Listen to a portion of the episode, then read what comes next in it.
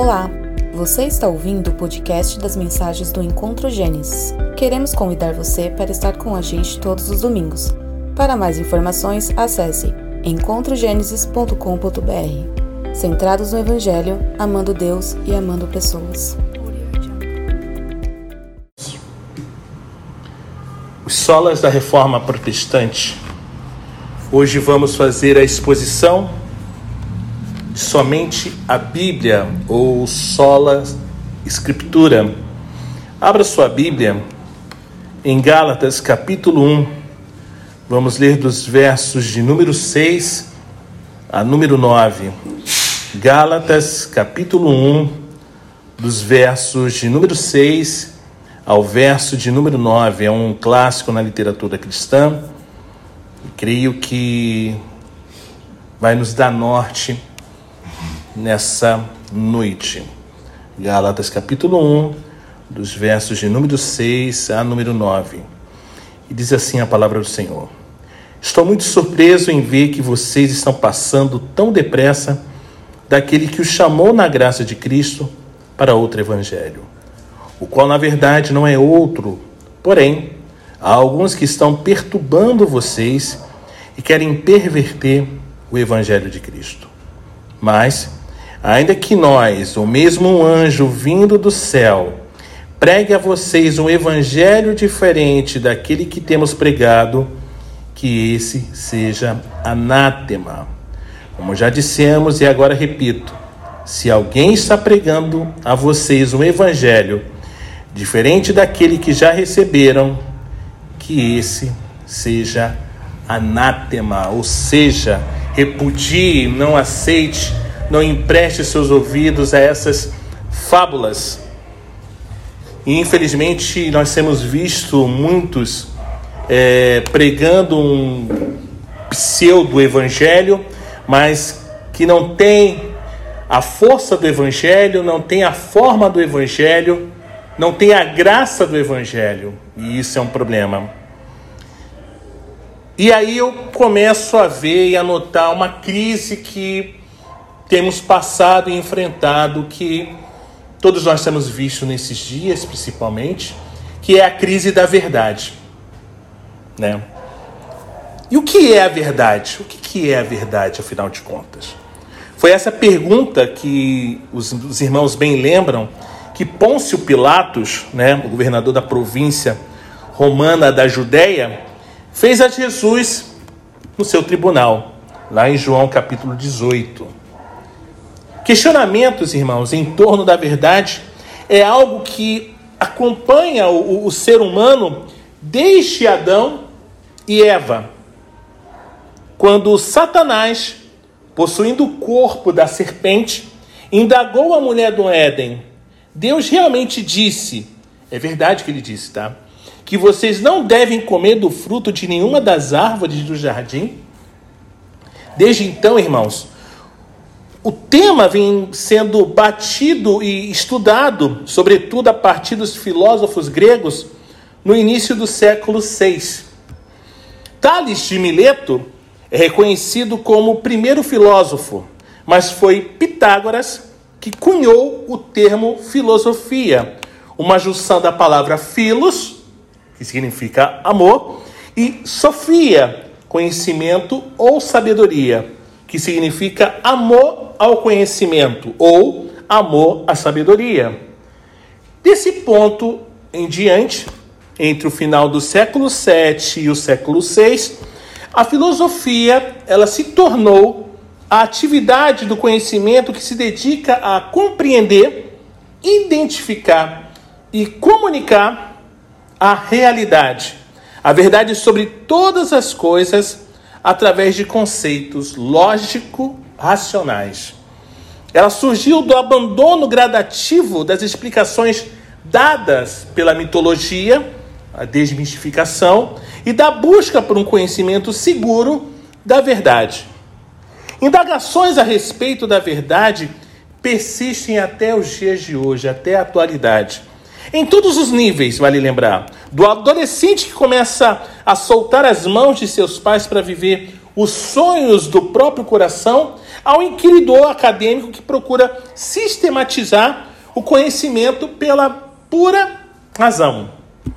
Todo mundo está em busca da verdade, mas que fazer quando a verdade ela está em crise?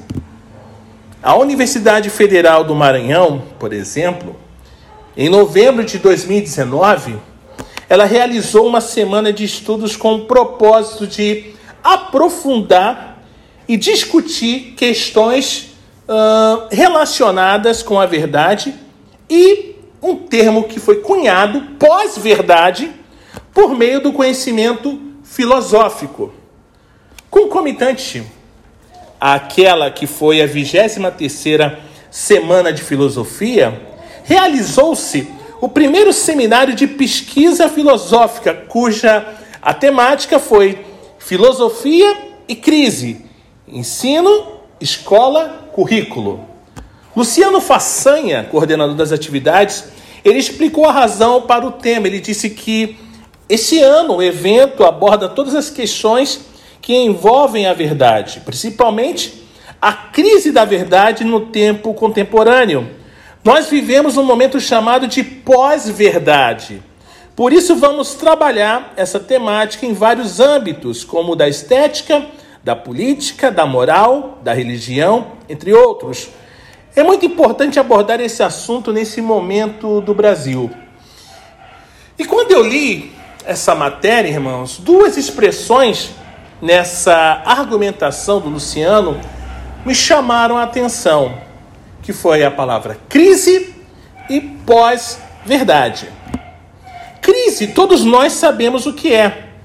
Crise é um estado de incerteza, né?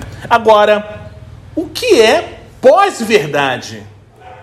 É um termo que foi cunhado e que provoca, nos provoca questionamentos. O que seria pós-verdade? Pós-verdade é o neologismo, né, uma figura de linguagem que descreve a situação na qual, na hora de criar e modelar, entendam, a opinião pública, os fatos objetivos têm menos influência que os apelos, as emoções e as crenças pessoais. Isso é a definição da pós-verdade. Realmente, esse é um problema que todos nós constatamos no aumento, por exemplo, das fake news, né, nas falsas notícias. Entretanto, a maior crise não é a manobra oculta, a manipulação que notícias falsas ou mesmo verdadeiras excede sobre as pessoas. Crise maior, irmãos, está na fonte da verdade. Que é a verdade? Quem tem a verdade? A quem, a que ou aonde recorrer em busca da verdade? Como encontrar a verdade? Nesse mundo pós-verdade no qual vivemos, a verdade não está em um texto, por exemplo.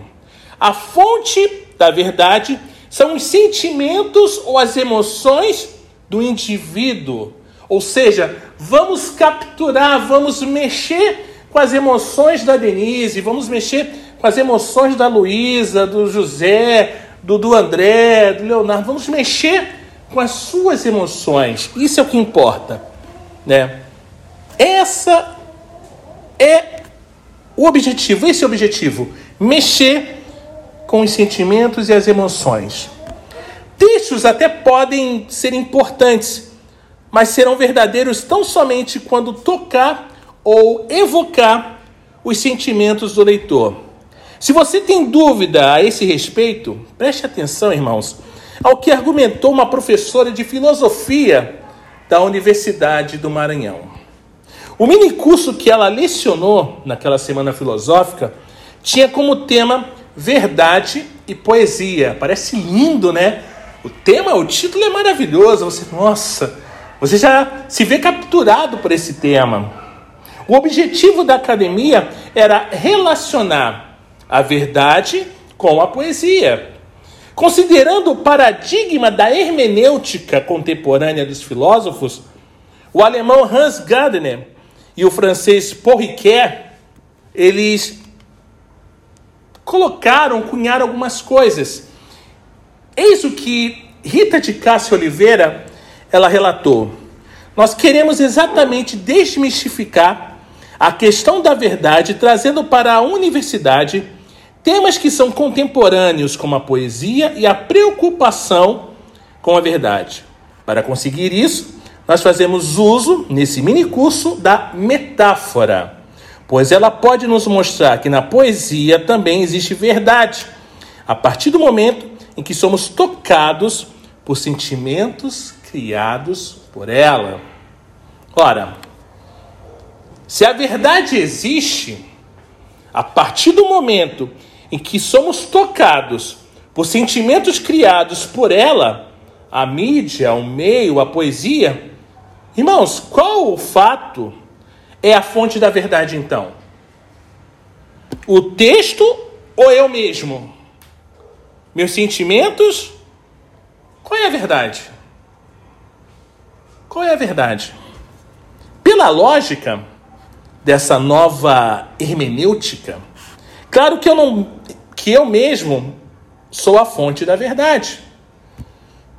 Quando muito, o texto ou a mídia servirá apenas como um estímulo para algo que já está lá dentro de mim e que é apenas ser despertado. Olha que sutileza, irmãos. Essa é a crise da verdade na qual vivemos. Cada um carrega dentro de si a sua própria verdade na busca pela descoberta de algo mais profundo, uma verdade mais profunda e mais rica que excede o método científico. Textos ou quaisquer outros veículos de comunicação, qualquer revelação, conselho, religião ou mesmo afirmação servirão apenas a partir do momento em que somos tocados por sentimentos criados por eles. O que podemos então esperar de um mundo assim? Caos, miticismo, mais caos. E cadê a autoridade máxima? Irmãos, nós vivemos um mundo cheio de reivindicações, cheio de reivindicações de verdades concorrentes cada um com a sua própria verdade. Todo mundo hoje carrega consigo uma verdade. Todos os dias somos bombardeados com declarações de que uma coisa é a verdade, enquanto a outra é falsa. Dizem-nos no que acreditar e no que não acreditarmos. Pedem-nos que nos comportemos de um jeito ao invés do outro. Como filtraremos então, irmãos, todas essas alegações? Como as pessoas saberão o que pensar a respeito, por exemplo, da sexualidade, da raça, da moralidade, dos relacionamentos, da origem do universo, Deus e uma infinidade de outras questões importantes? E para responder essas perguntas, precisaremos de algum tipo de norma, de algum tipo de padrão, de algum tipo de critério ao qual possamos recorrer. Em outras palavras, irmãos, precisamos de uma autoridade máxima. É claro que todo mundo tem algum tipo de norma suprema a qual recorrer, quer estejam cientes ou não do que vem a ser essa norma. Algumas pessoas recorrem à razão e à lógica puras para julgar essas alegações de verdade concorrentes. No caso, é o racionalismo, né? Outras recorrem a si mesmas, ao senso de experiência subjetiva, sensorial, pessoal, o experiencialismo. Também há aqueles que recorrem à cultura de origem, no caso, o tradicionalismo, ou mesmo à evolução do tempo e das ideias, o liberalismo. Embora haja alguma verdade em cada uma dessas abordagens, os cristãos têm historicamente rejeitado todas elas como o padrão último decisivo para o conhecimento. Ao invés disso, o povo de Deus tem afirmado universalmente que há apenas uma coisa que pode legitimamente funcionar como padrão supremo, a autoridade máxima, a saber, a palavra de Deus. Não pode haver nenhuma outra autoridade maior a que o próprio Deus revelou nas páginas das Escrituras Sagradas, irmãos. Diferente do que comumente se pensa, no período anterior à reforma protestante, se, reconhecia a inspiração divina e a autoridade das Escrituras.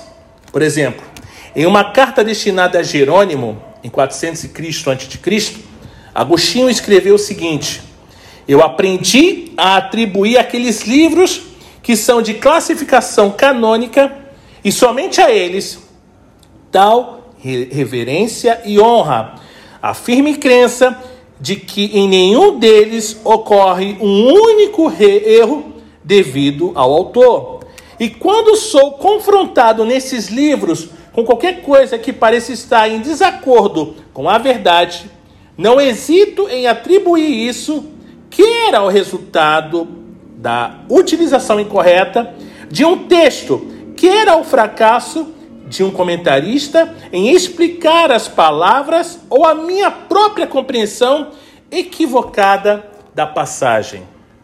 Já no período medieval, Hugo de São Vito, ele declarou o seguinte: a única escritura que é corretamente chamada de divina é aquela inspirada pelo Espírito de Deus e proferida por aqueles que falam pelo Espírito de Deus. Ela torna divina a humanidade, santifica o homem, reformando-a à imagem de Deus mediante a instrução do conhecimento e a exortação ao, ao amor. Tudo o que é ensinado nela é verdade. Tudo quanto é ordenado é bondade. Tudo o que é prometido é felicidade. Cerca de uma geração depois, Ricardo de São Vito também afirmou: qualquer verdade que a autoridade das Escrituras não confirme é suspeita a meus olhos. Eu não recebo Cristo em seu esplendor, a menos que Moisés e Elias estejam presentes. Eu não recebo Cristo sem uma testemunha. Nenhuma aparente revelação é ratificada sem o testemunho de Moisés e Elias, sem a autoridade das Escrituras. Mesmo durante a escolástica, irmãos, que foi uma época conhecida por sua teologia especulativa, com amplo emprego da filosofia grega, sobretudo Aristóteles, muitos dos grandes teólogos refletiram profundamente sobre a natureza e a função das Escrituras e sobre a forma mais adequada para o seu ensino. Por exemplo, em sua Suma Teológica, Tomás de Aquino é bem categórico ao declarar que não podemos dizer com verdade que o Evangelho ou qualquer escritura canônica afirmem alguma falsidade, nem que os seus autores disseram alguma mentira, porque estão desaparecia a certeza da fé que se apoia na autoridade da sagrada escritura. Portanto, irmãos, embora os exemplos citados sirvam apenas como uma pequena amostragem, não restam dúvidas de que os teólogos anteriores à reforma protestante reconheciam a veracidade e a, autoridade bíblica, a autoridade da Bíblia Sagrada, como tal a recebemos. Então, antes da reforma, onde residia o problema sobre a autoridade da Bíblia, pastor? Era basicamente dois os problemas. Primeiro, a autoridade da igreja, e o segundo, a, da experiência pessoal, ficava acima do texto puro e simples da Escritura Sagrada. Quanto de nós já, não vi, já ouvimos esse tipo de comentário? Olha, eu tive uma experiência com o Senhor, eu tive algo assim que foi profundo, e aquela experiência em nada tem conexão com a palavra de Deus. E aí eu fico me perguntando como dizer ou afirmar que essa foi uma experiência bíblica. Quando não, nós olhamos, observamos pessoas que, nossa, como ela tem uma fé incrível. É fé, ou como eu falei semana passada, uma espécie de, de convicção nela mesma, uma certeza nela, e não uma esperança no próprio Cristo. A Escritura não era decisiva enquanto revelação. A igreja e a experiência pessoal é que eram decisivas. Vamos passar então agora a um dos erros de cada vez. Depois eu quero traçar com os irmãos alguns paralelos ao presente estado do mundo evangélico. A autoridade da Igreja Católica sobre a Bíblia. Acreditava-se, irmãos, que a autoridade das Escrituras deveria ser equilibrada e normatizada no contexto da autoridade da Igreja. Em outras palavras, o entendimento da época era que a Igreja Católica produz o contexto adequado para a leitura, a compreensão e o apelo das Escrituras. Já no meados do século III, Cipriano escreveu que a igreja é representada em seu bispo e a definição por eles tem caráter de lei. Gabriel Biel, fundamentando sua tese nos escritos de Basílio de Cesareia, ele ensinou que a tradição era uma segunda fonte distinta de ensinamento autorizado ao lado da escritura. E nesse sentido, irmãos, a tradição era caracterizada como irrenunciável para entender a escritura, colocando-se a escritura e tradição dos pais da igreja na prática no mesmo nível de autoridade. Resultado: os pais da igreja eram decisivos não a Escritura. Além disso, havia crença na existência de uma tradição não escrita, transmitida oralmente pelos pais da igreja, que remontava aos apóstolos e ao próprio Cristo. Em sua polêmica contra os gnósticos, Irineu, ele apelou para essa tradição que é derivada dos apóstolos e preservada publicamente nas igrejas que permanecem na herança dos apóstolos, ou seja, ele cria que essa tradição remontava ao próprio Cristo, que havia transmitido aos apóstolos, os quais, por sua vez, repassaram aos seus próprios discípulos e esses às gerações seguintes, numa sucessão ininterrupta e preservada na igreja. De acordo com o próprio Irineu, essa tradição fornecia o parâmetro correto pelo qual o Antigo e o Novo Testamento né, é, deveriam ser interpretados. Depois, Irineu, outros pais, tais como Tertuliano e Orígenes, confirmaram e desenvolveram o conceito de tradição apostólica. Quer ver uma coisa? Por exemplo, a primeira história da igreja, escrita por Eusébio de Cesareia, ela inicia declarando as sucessões dos santos apóstolos e afirmando a continuidade apostólica das instituições e ensinamentos das verdadeiras igrejas. Durante todo o período medieval havia, portanto, a crença na existência de uma cadeia contínua de doutrina ortodoxa transmitida por intermédio dos pais da igreja, ou seja, que remontava aos apóstolos e, por sua vez, ao próprio Cristo. O problema, portanto, residia em que, para a maioria, essa tradição interpretativa era também inspirada pelo Espírito Santo e possuía tanta autoridade quanto a tradição escrita expressa na Bíblia. Ademais, durante todo o período medieval, prevaleceu o método eh, quádruplo de interpretação bíblica, que era usado para legitimar os dogmas estabelecidos pela tradição teológica da igreja. Desse modo, gente bonita e fofa de Deus, acreditava-se de que todo o texto bíblico possuía quatro sentidos: o literal ou gramatical, o alegórico ou espiritual, o tropológico, figurado, ou parentético, que é intercalar, e o anagógico, que é o místico, ou escatológico. Esses quatro sentidos eram manipulados pelo magistério da igreja, ou seja, os bispos sob o bispo supremo, o Papa, para comprovar os dogmas que não podiam ser claramente percebidos por uma leitura literal do texto bíblico. Finalmente, a autoridade das Escrituras era, em muitos casos, confundida com a autoridade da Vulgata Latina, que é a tradução da Bíblia em latim, tida como a Bíblia oficial da Igreja. Essa era a versão que o magistério lia para fundamentar as doutrinas da igreja. Ela também era lida na liturgia da igreja. Porém, contudo, havia vários termos traduzidos pela Vulgata que não correspondiam ao sentido original da palavra grega, confundido, portanto, os leitores comuns. Por exemplo, a palavra grega metanoia, todo mundo conhece, sabe o que significa, né? Arrependimento, mudança de mente, enfim. Era traduzida por fazer penitência.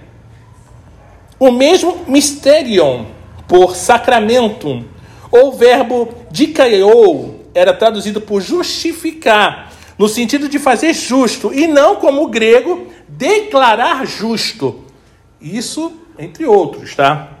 Portanto, embora a igreja medieval nunca tenha se definido oficialmente como estando acima das escrituras, julgou-se como a instância autoritativa decisiva de interpretação da Bíblia, dando a ela o sentido final que lhe interessava ou lhe parecia o melhor. O entendimento era de que a interpretação dada pelo magistério eclesiástico é correta, autoritativa e incorrigível não admitindo contestação. Isso, irmãos, obviamente, servia na prática como lentes hermenêuticas ou de interpretação que condicionavam o entendimento dos textos, ou seja, que eram sempre lidos à luz dos dogmas já estabelecidos pela igreja. Enquanto os reformadores enfrentavam os desafios católico-romanos, a autoridade, clareza e suficiência da Bíblia como ela é e está, alguns anabatistas também eh, minavam o solo escritura e o faziam por meio de apelos à revelação extra-bíblica e pela criação de uma multidão de seitas individualistas lideradas por profetas carismáticos. Lutero e Calvino os denominavam entusiastas ou fanáticos. O fator determinante para a interpretação bíblica desse grupo era, conforme criam e pregavam, a possibilidade de se receber revelações diretas de Deus e que teriam a cadência, a, perdão, a ascendência sobre a palavra externa, ou seja, estariam acima do texto bíblico puro e simples. Um texto frequentemente entre eles era a letra mata, mas o espírito vivifica, ou seja, você não precisa estudar. A letra mata o indivíduo. E isso é um erro grave, gravíssimo. Thomas Mitzer foi um dos primeiros teólogos alemães da era da Reforma. Entre 1517 e 1520, tornou-se adepto à causa de Lutero. Contudo, virou-se contra o capitão da Reforma, escrevendo vários textos contra Lutero e passou a apoiar os anabatistas. Assim como Lutero, muito se passava aquela época inicial por profundas dúvidas. Mas enquanto Lutero queria entender Deus pelas Escrituras, pela iluminação do Espírito na leitura e no estudo das Escrituras, muito cheio de sentimentos de culpa e de pavor, ele se desesperava por não possuir a Deus e o seu poder, martirizando-se com a dúvida sobre a doutrina de Cristo ser ou não ser procedente de Deus. Ele se voltou para os místicos alemães. Na leitura desses livros, ele encontrou a afirmação de que Deus primeiro lança todos os seus amigos na noite do desespero, antes de permitir que o sol brilhe sobre eles. E era assim no breu do sofrimento que ele se encontrava. Ele também encontrou nos livros dos místicos a afirmação de que o eterno Deus se revela aos seus no mais profundo da alma, sem meios exteriores, no caso, sem a Bíblia. Ou seja, o homem pode sentir Deus e ter a certeza absoluta dele, e para isso é preciso abandonar tudo o que não é de Deus, inclusive o texto bíblico. A concepção de muitos era de que, para se ouvir a palavra interna, necessário era chegar-se ao abismo da alma, sem que o que Ninguém poderá dizer algo profundo a respeito de Deus, ainda que haja devorado cem mil Bíblias, como ele dizia. Isso, irmãos, porque para ele A verdadeira palavra não se encontra nem na letra de, da Escritura, nem na luz natural da razão, mas no coração humano. E o homem somente se apercebe dela quando Deus lhe envia o impulso ao coração. Esse impulso é cruz, necessidade e aflição. Mas todos nós já sabemos que do coração se procede vários caminhos e um deles é o engano, o coração do homem é enganoso. Se influenciado por esse tipo de pensamento místico ou não, nós não sabemos.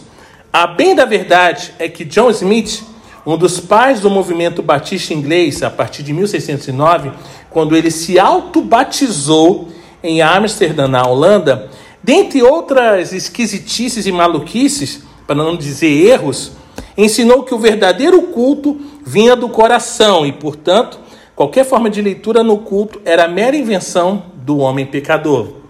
É verdade que ele estava se contrapondo ao uso do livro de oração comum imposto pela coroa às igrejas. O problema, irmãos, é que Smith foi um pouco longe demais. Por exemplo, orar, cantar, pregar deveriam ser atos completamente espontâneos. Se rolar, rolou. Se não rolar, não rolou. Simples assim. Ele foi tão longe que passou a não permitir sequer a leitura da Bíblia durante o culto, uma vez que considerava as traduções inglesas das Escrituras algo muito aquém da palavra direta de Deus. Próximo do fim de sua vida, Smith se arrependeu do ato de se autobatizar e buscou membresia em uma congregação anabatista holandesa. Guardadas as proporções, as mesmas autoridades que antes e durante a reforma se colocavam sobre a autoridade decisiva somente da Bíblia, ainda hoje permanecem. A declaração de Cambridge foi cirúrgica quando sintetizou alguns dos problemas contemporâneos. Somente a Bíblia é a regra inegociável da vida da igreja. E muitas delas afirmarão que sim, é verdade, somente a Bíblia mas a igreja evangélica atual fez separação entre a Bíblia e sua função oficial. Por vezes, na prática, a igreja é guiada pela cultura, por outras ciências, teorias ou ideologias, técnicas terapêuticas, estratégias ou ferramentas de gestão e marketing, além do ritmo mesmo do mundo, do entretenimento e das ideologias múltiplas desse tempo.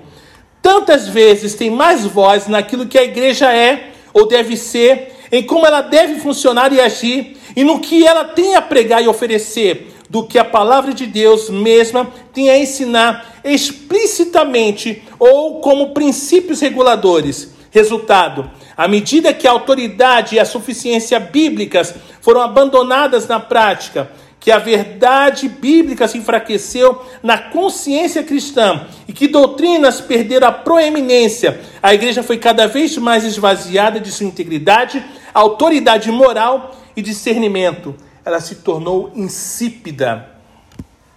Pontos de vista errôneos ou mesmo pagãos, irmãos, sobre orientação do alto, direção divina, além de alegações de ter se recebido revelação direta de Deus, direta do Espírito Santo, contribui para o caos que está posto diante dos nossos olhos. O pior de tudo é que hoje, mesmo os evangélicos que se dizem mais ortodoxos ou reformados, muitas vezes confiam tanto quanto os carismáticos nas experiências subjetivas, nos sentimentos e preferências pessoais, como sendo decisivos, refletindo seus devedores em uma cultura ora comercial ora mística e pagã, e por vezes ambas. Buscam por salas de cura quando se deveriam se voltar às Escrituras e reconhecer sua dependência por ela, e não por homens cheios de si mesmo e travestidos de é, megalomania. A Escritura Sagrada deve nos levar, irmãos, além de nossas necessidades percebidas, para as nossas necessidades reais, quais sejam regeneração, salvação, justificação, santificação e glorificação, e nos libertar dos hábitos de nos enxergarmos por meio das imagens políticos ideológicas, sedutoras, clichês ou das promessas e prioridades da cultura massificada. É somente à luz da verdade de Deus, irmãos, que nós nos entendemos corretamente e abrimos os olhos para a provisão do Senhor, para nós mesmos e para a nossa sociedade. A Bíblia, portanto, precisa ser ensinada e pregada na igreja. Os sermões precisam ser exposições da Bíblia e de seus ensinos práticos, não a expressão de opiniões, opiniões pessoais ou ideias de sua época. Não devemos aceitar menos do que aquilo que Deus nos tem dado em Sua palavra, irmãos. A obra do Espírito Santo na experiência pessoal não pode ser desvinculada da Escritura. O Espírito não fala de forma regeneradora e santificadora em formas que independem da Bíblia. A parte da Escritura, nós nunca teríamos conhecido a graça de Deus em Cristo. A palavra bíblica e não a experiência espiritual é o teste da verdade. E eu finalizo essa exposição, somente a Bíblia, só a Escritura, com uma afirmação de Lutero que penso ela amarra bem, em forma de aplicação, tudo que vimos até esse momento. A mesa com alunos e amigos, certa vez falou de forma inspiradora sobre a Bíblia. Ó, quão grande e glorioso é ter perante si a palavra de Deus. Com ela podemos a todo tempo nos sentir jubilosos e seguros. Jamais precisamos estar necessitados de consolação, pois vemos à nossa frente, em todo o seu fulgor, o caminho puro e reto. Aquele que perde de vista a palavra de Deus cai em desespero. A voz do céu não mais o sustenta. Ele segue apenas as inclinações desregradas de seu coração e a vaidade do mundo que o conduzem à própria destruição. Portanto, que seja amaldiçoado qualquer um, incluindo nós, autoridades apostólicas, ou mesmo um anjo do céu, experiência pessoal com Deus, que anunciar boas novas diferentes das do que nós lhe anunciamos. Repito o que eu disse antes, gente bonita e fofa de Deus. Se alguém anunciar boas novas diferentes das que vocês receberam, que seja amaldiçoado. Que Deus nos bendiga.